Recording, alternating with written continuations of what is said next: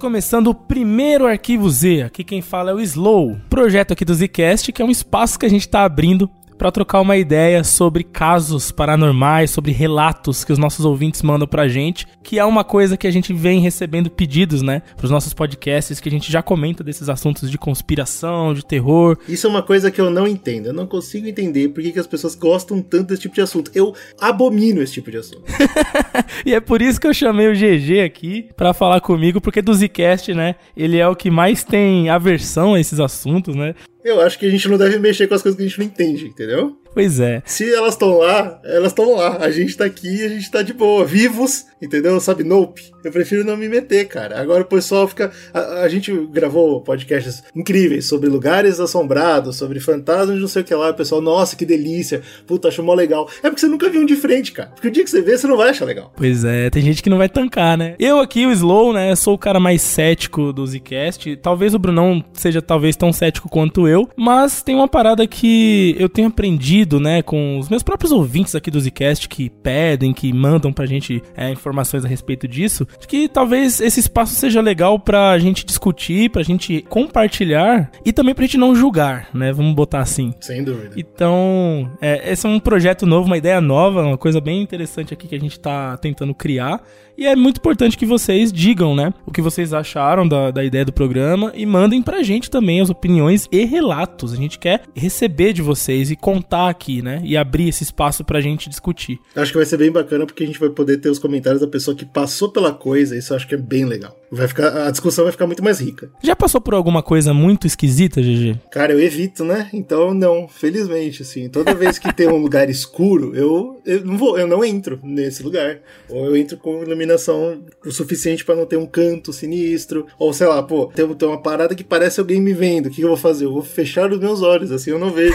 então, eu, eu, felizmente tenho evitado muito bem isso. É que eu tenho, eu tenho medo do escuro. Isso é uma. Bom, eu tinha, né? Quando eu era mais jovem, eu tinha muito medo do escuro. Hoje em dia eu já não ligo tanto porque eu consigo dormir. Mas começou essa brincadeira quando eu tive um trauma. Olha só que curioso. Eu, quando, quando criança, eu não sei quantos anos eu tinha, assim, mas era infante ainda, não era capaz de me comunicar, por exemplo. Eu sei que eu estava na casa da minha tia, essa história que me conta minha mãe. E minha tia, ela estava ocupada com outras coisas, ela estava cuidando de mim, enquanto minha mãe estava ocupada fazendo outra coisa. Quando minha mãe chegou na casa, a minha tia estava, tipo, moscando em, um, em algum lugar da casa, falou, oh, cadê meu filho?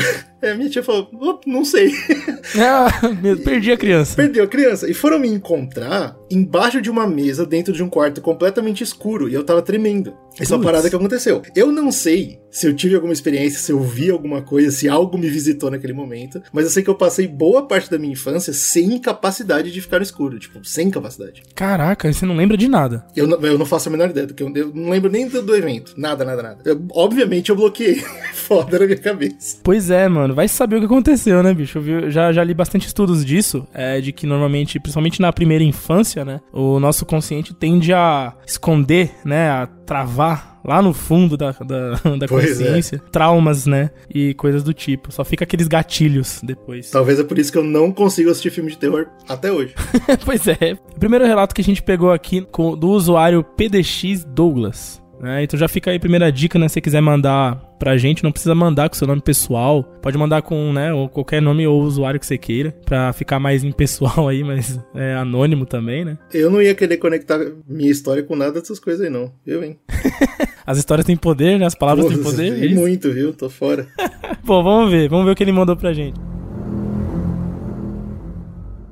Eu tinha 14 anos e fui dormir na casa do meu amigo Felipinho. Não era a primeira vez que eu ia lá, a família dele já me conhecia e eu frequentava muito a casa dele porque era próximo à nossa escola. Nesse dia, que era um sábado, a gente viu uns filmes, tocou violão, bebemos cerveja escondido. Ó, quem nunca, hein?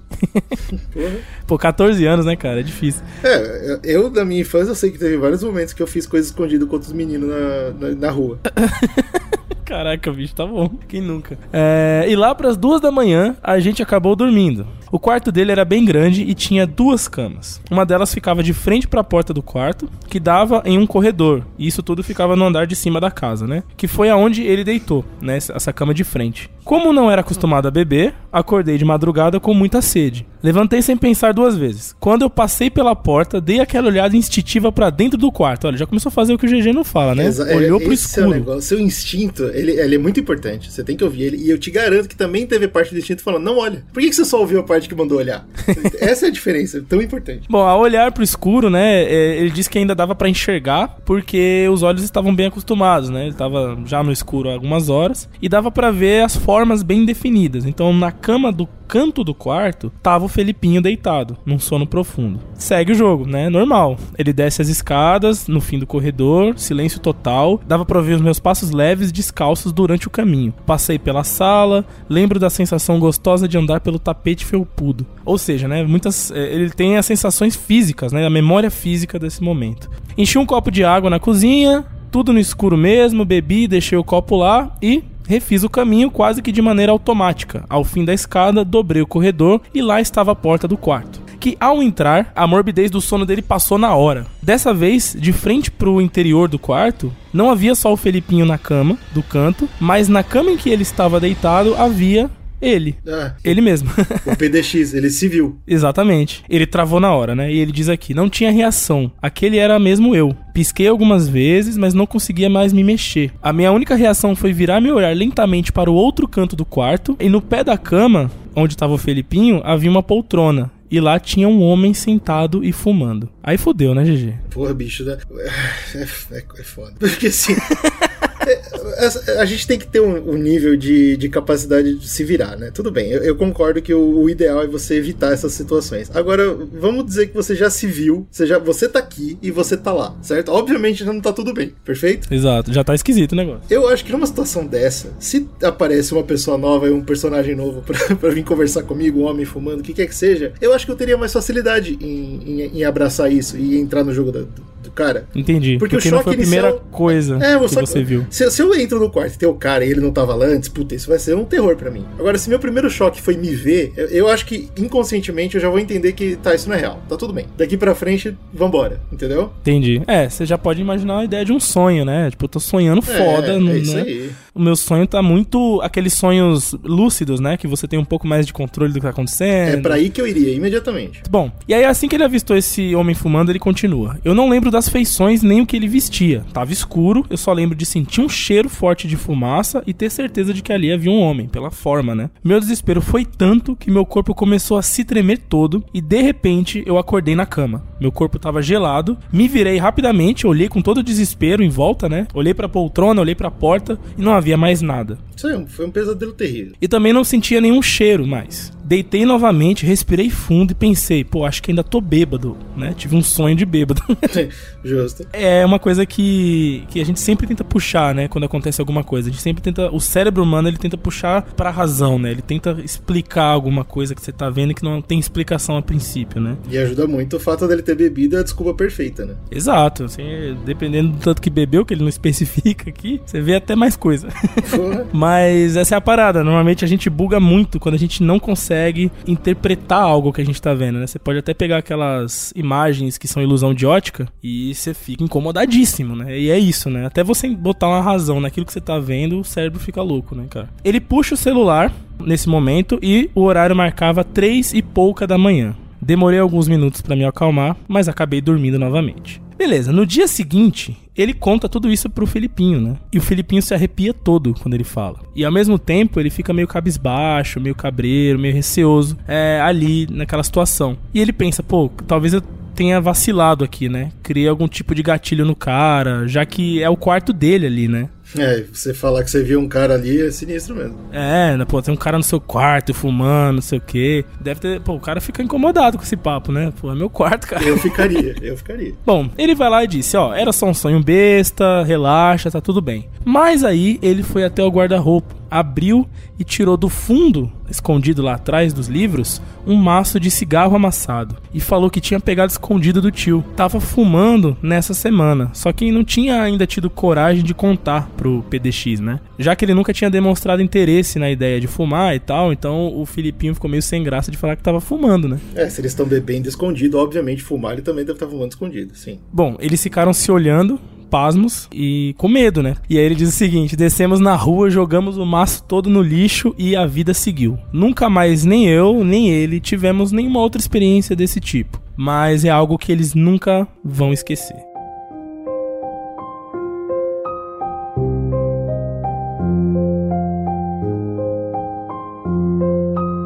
Vamos lá. Esse espaço aqui é pra gente compartilhar as ideias e todo mundo expor seus relatos sem, sem zoeira, né? Sem a gente bagunçar com a coisa dos outros. Por favor. Mas uma coisa que me vem na cabeça de alguém que é mais cético é, por exemplo, cara, no momento em que você tava chapando o globinho lá com seu amigo, por algum motivo o guarda-roupa foi aberto, será que você não sentiu um cheiro de cigarro que tava por ali já, que o moleque, ou nele mesmo, que ele tava fumando escondido em algum momento, e isso induziu, né, no seu pensamento, no seu subconsciente, quando foi lá ter esse sonho, alguma coisa assim? Pode ser também, né? Mano, até poderia ser. Eu, eu, eu compro essa ideia numa boa, mas eu acho que é curioso porque ele viu outra pessoa fumando. Eu acho que isso é importante, entendeu? Especialmente pela descrição que ele dá. Lembra muito aquela parada que muita gente que tem é, projeção astral, essas coisas, fala que é o Shadow People, né?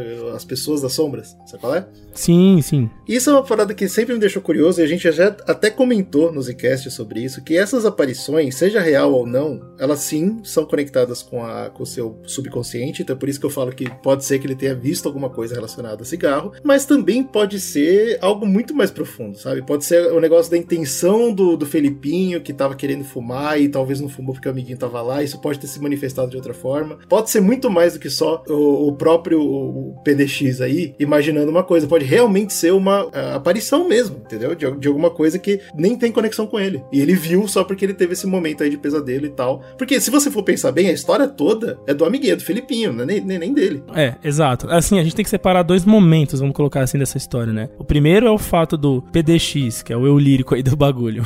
Ele tem um, uma, um momento de projeção astral, certo? Uhum. Sim. Então ele sai do corpo dele, num ponto de vista sobrenatural, passeia pela casa, e quando a gente vai dar uma pesquisada sobre isso bem por cima, não sou nenhum especialista, e quem quiser mandar adendos pra gente aí, pode mandar. É, aparentemente, quando você tá numa projeção astral, você tá indo pra uma, outro plano da existência, né? Como se fosse um plano paralelo. E sim, nesse plano paralelo da existência, você pode encontrar com outras projeções astrais, né? Vamos dizer assim. Ou entidades, enfim. Coisas que, que não necessariamente são pessoas. Essa é a parte mais importante. Exato. Elas podem exato. ser só sentimentos, ou só vontades, desejos. É por isso que eu achei tão. Por isso que eu acho que é muito mais sobre o Felipinho do que sobre ele, entendeu? Parada da memória física que ele tem ao longo do trajeto, é, eu também fui dar uma olhada e aparentemente é, é possível também que pessoas que fazem projeção astral também consigam interagir até fisicamente, mesmo que parcialmente, com o mundo real, né? Então, beleza. Outro ponto que a gente pode levantar aqui no lado sobrenatural seria o lance dele ter visto esse, essa coisa, né? Uhum, Fumando. O que para alguns do espiritismo pode significar uma espécie de obsessor, né? Uma alma que é, tá alimentando o vício de fumar através do Olha Filipinho. Aí, perfeito. E é assim que o Espiritismo explica a maior parte da, dos vícios, né? Das intenções impulsivas das pessoas sendo cercadas de obsessores, são almas que não se desprenderam dos vícios antigos delas né, em vida, né? Tá ligado? É para esse caminho que eu iria. O PDX ele só tava no, na hora errada, no momento, no lugar errado, entendeu? Qualquer Pode pessoa ser. que tivesse passado por isso teria encontrado com essa, essa aparição, porque era o amiguinho dele que tava passando por uma situação ali complicada, claro que eu sei que tem gente que fuma e mesmo sabendo que não é bom para ela, não tá nem aí, mas talvez a criança ainda não tinha decidido exatamente e parece que isso ajudou muito ela a fazer a decisão dela. pois é, cara. E assim, olhando pelo ponto de vista mais científico, é, a gente inclusive gravou um podcast lá no Zcast sobre paralisia do sono e a gente falou do, de uns artigos mais recentes que vem de 2019 para cá, comentando sobre os neurônios espelhos, né, que são neurônios nossos que estão tentando sempre situar a gente no espaço, né, no ambiente. E em momentos em que a gente está no, no, sono de maior atividade cerebral, às vezes a gente acaba é, confundindo essas sinapses, né, o cérebro acaba transferindo essas sinapses de um lugar para o outro e a gente preenche o nosso ambiente ao redor com sensações e imagens que não necessariamente estão ali, mas estão no nosso consciente, né? Então é assim que se explica a paralisia do sono com as coisas que você vê, shadow people, imagens, criaturas. Vamos deixar claro que não é assim que explica, essa é a teoria. Isso, essa é a maneira como a ciência coloca hoje, né? A mais provável da explicação, é. né? É um estudo bem legal, eu recomendo a pessoa ouvir o, o cast Paralisia do Sono, porque independente de ser uma coisa ou outra, é um estudo bem interessante.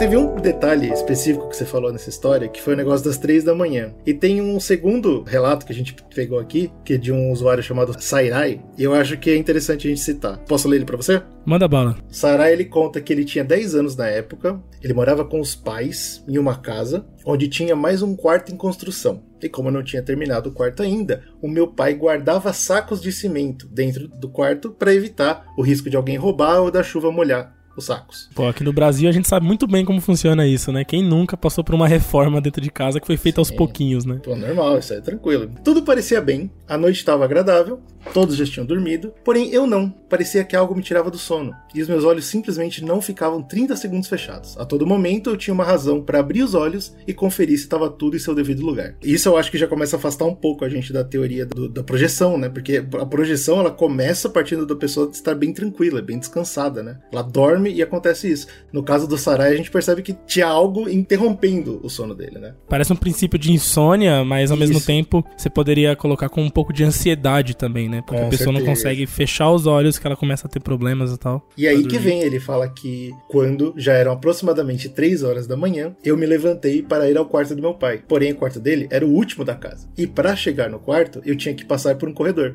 Corredor esse que, por infeliz coincidência, também ficava o quarto em construção. Por um momento, ah. eu não queria passar por lá. Temia que algo poderia me arrastar para dentro. Aceitando o fato que era besteira, eu avancei a pouca iluminação que tinha era causada pela lua e passava por uma janela. Cara, a iluminação da lua à noite, quem já teve, né, oportunidade de ver, sei lá, foi dormir em algum sítio, né, um lugar mais escuro, um ambiente escuro, a iluminação da lua, só da lua, é muito diferente, né, cara? Um negócio prateado. Exato, ela reflete diferente. Parece ter uma mística diferente, muito louco. É, eu acho uma delícia, inclusive. É uma das coisas que eu mais sinto falta dentro da cidade. Continuando, ele, ele conta que quando precisamente na frente da entrada do quarto, como não havia uma porta, era apenas um buraco na parede, eu não devia, mas como toda criança, eu olhei para dentro. Para me assegurar que não tinha nada. Ele ainda, ele ainda tenta raciocinar, ele fala, eu olhei para ter certeza que não tinha nada. Fazendo um comparativo entre nós aqui, eu sou do time dele. Assim, normalmente, quando eu, tenho, eu sinto algo estranho, assim, ou um ambiente tá não tá claro para mim, eu tendo a, tipo, a tentar deixar claro, né? Então eu visualizaria também, assim, eu acho. Você já evitaria, né? Nossa, mas eu tinha passado direto, direto. Pô, podia ter uma pessoa me chamando, uma pessoa em pé, falando, entra aqui, foda-se. Eu, eu, meu, meu, eu tô indo pra, pro quarto do meu pai. Eita, mas ele olha, né? Ele olha, como toda criança. Imediatamente, foi como se eu não estivesse mais lá. A minha percepção havia mudado. E eu já não tinha certeza se o que eu estava vendo era real ou não. Dentro do quarto, ainda escuro, o que eram os sacos de cimento parecia uma pilha bizarra de corpos. Ô, louco louco. A luz da lua não facilitava, deixava o tom ainda mais pesado, e foi nesse momento que eu senti novamente aquela presença. Só que infelizmente dessa vez eu estava no quarto e com os olhos abertos. E eu vi. Eu vi aquela coisa. Não tinha uma forma específica, apenas uma face, dois orifícios onde deveriam ficar os olhos, e emanava uma luz de cor avermelhada. Porra. Então, a coisa notou que eu estava observando ela e veio para cima de mim. Imediatamente eu gritei, como nunca antes. Meus olhos já deixavam cair lágrimas e ele até descreve que as lágrimas eram pesadas e densas, como se fosse sangue. Eita, poé. E eu acordo na cama, chorando e tudo normal. Opa, então ele voltou pro ponto inicial, acordou na cama. O que, de novo, é interessante a gente tentar entender, porque o negócio da projeção astral, você vê muito relato da pessoa voltando conscientemente para o corpo. Esse negócio de você disparar de volta, mesmo que na à frente de um trauma, é curioso, certo? Eu não acho que se dá de uma projeção astral normal. No caso dele, ele já tava com o emocional conturbado. Foi o tempo ele todo. sai em direção ao quarto do pai, provavelmente para pedir afago, né? Pra dormir com o pai, Exato. qualquer coisa assim. E aí ele entra num estado de maior nervosismo ainda quando ele encontra essa coisa. Então, é, projeção astral não parece ser o caso, né? Porque projeção astral é tudo muito tranquilo, né? Mas o relato não acaba por aqui, e é aí que eu acho que é interessante, porque ele vai continuar e a gente vai ver muito mais claro claro uma projeção astral acontecendo. Olha só. Eu acordo na cama chorando e está tudo normal. Imediatamente eu corro para o quarto dos meus pais e tento acordá-los. Mas eles não me ouvem. Eu grito e não adianta nada. Depois de aceitar que eles não vão acordar, eu me deito no chão. Após chorar e pensar um milhão de vezes o que estava acontecendo, eu finalmente adormeci. E de manhã ele acorda na cama dele. Caraca, velho, que complexo. É. Exato. Ele tem esse momento, ele tem essa, esse encontro com seja lá o que for nesse quarto. E obviamente ele, é o que, é o que a gente falou sobre a saúde. O, o momento emocional do cara não tá bom certo? Porque além da, da criatura das trevas, o que quer que ele tenha visto, ele ainda tem essa, esse detalhe de ver os sacos de cimento parecendo corpos. Então, assim, obviamente, a vibe tava muito negativa. Sim. Toda, se a gente for comentar sobre né, o inconsciente dele, talvez ele tenha visto alguma coisa de guerra, alguma coisa de, de algum jogo de violência que tinha corpos e tal, mas essa conexão não é uma coisa normal para uma criança fazer. E aí sim, depois que ele acorda desse momento, que ele aparece no quarto dele, aí ele vai ter o um momento de uma projeção astral mesmo, né? Que é quando ele tenta gritar pros pais e tal, e os pais não ouvem ele. Não é por acaso, porque ele não tá lá, né? Pelo menos não fisicamente. Cara, mas é muito complexo isso, porque parece que ele tava em um pesadelo muito sinistro, ou isso. sei lá, se ele foi pra alguma outra dimensão, whatever. Mas aí ele volta para depois ter uma projeção astral, para depois acordar, cara. É uma coisa em cima da outra. É tipo, o véu tava muito fino aí, cara. Esse é o grande problema, porque fica difícil da gente tentar entender o que, que aconteceu, né? Especialmente porque são dois momentos diferentes, totalmente. Antes da gente tentar colocar alguns pontos mais céticos aqui, só queria apontar dois elementos que você contou nessa história, que o primeiro é a luz da lua, né? E a luz da lua, tipo, é muito associado no, no misticismo, né? Nessa parte espiritual. A é, é algo que, que conecte, né? Com o véu, com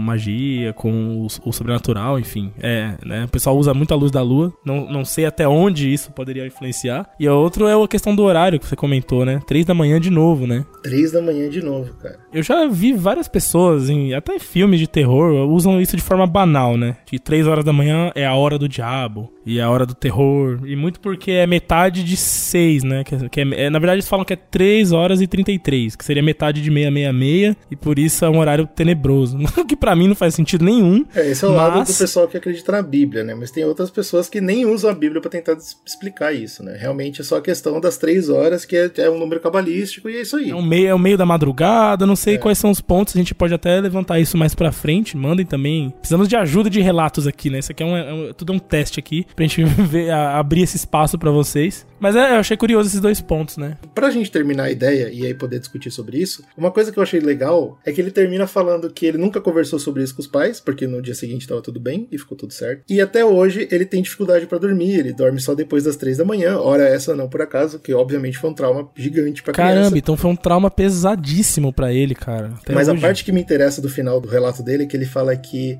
até hoje eu nem sequer tenho certeza se o que eu vivo é real ou se eu ainda estou dormindo. Aí é pesado, hein, cara? Essa é a, é a, parada que me deixou mais curioso desse caso, né? Porque é totalmente diferente da experiência pseudo-pacífica que as pessoas sentem. Normalmente a pessoa Sim. tem uma paralisia do sono, o negócio é, é, terrível no primeiro momento, aí ela entende o que está acontecendo e aí ela sai daquilo. E ela tem certeza que ela saiu daquilo. E é interessante a gente ver um relato de um cara que passou por isso e parece que ele nunca, ele, ele nunca teve esse momento de, de calma, né? Ele nunca teve essa, essa resolução. O cara fala, eu nem sei se eu tô no mundo real, cara.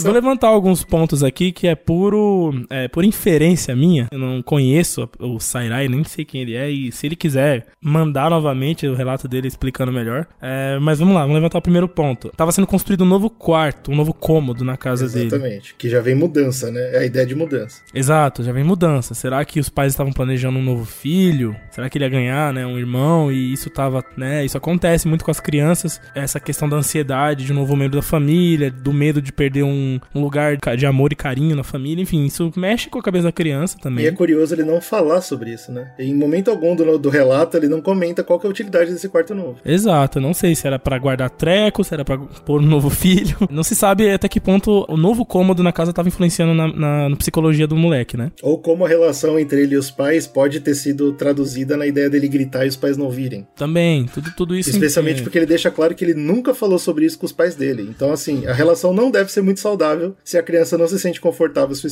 para falar sobre o que ela passou. Né? É, porque uma criança, né? Ele falou que 10 anos, né? Ele 10 tinha. anos. A criança não vai se auto-julgar como boba ou inocente por ter um sonho. É, um pesadelo. Eu fiz errado de ter um pesadelo. Não, você vai falar, né, velho? Normalmente isso é coisa de adulto que já tem é, personalidade e é, auto-julgamento suficiente para poder ter vergonha de contar essas coisas, né? Que ninguém deve, inclusive é para isso que o Zcast tá aqui. É, é exatamente. A tal da terapia, né, cara? A terapia é um negócio que todo mundo deveria fazer e é o que pelo menos dizem, eu nunca fiz.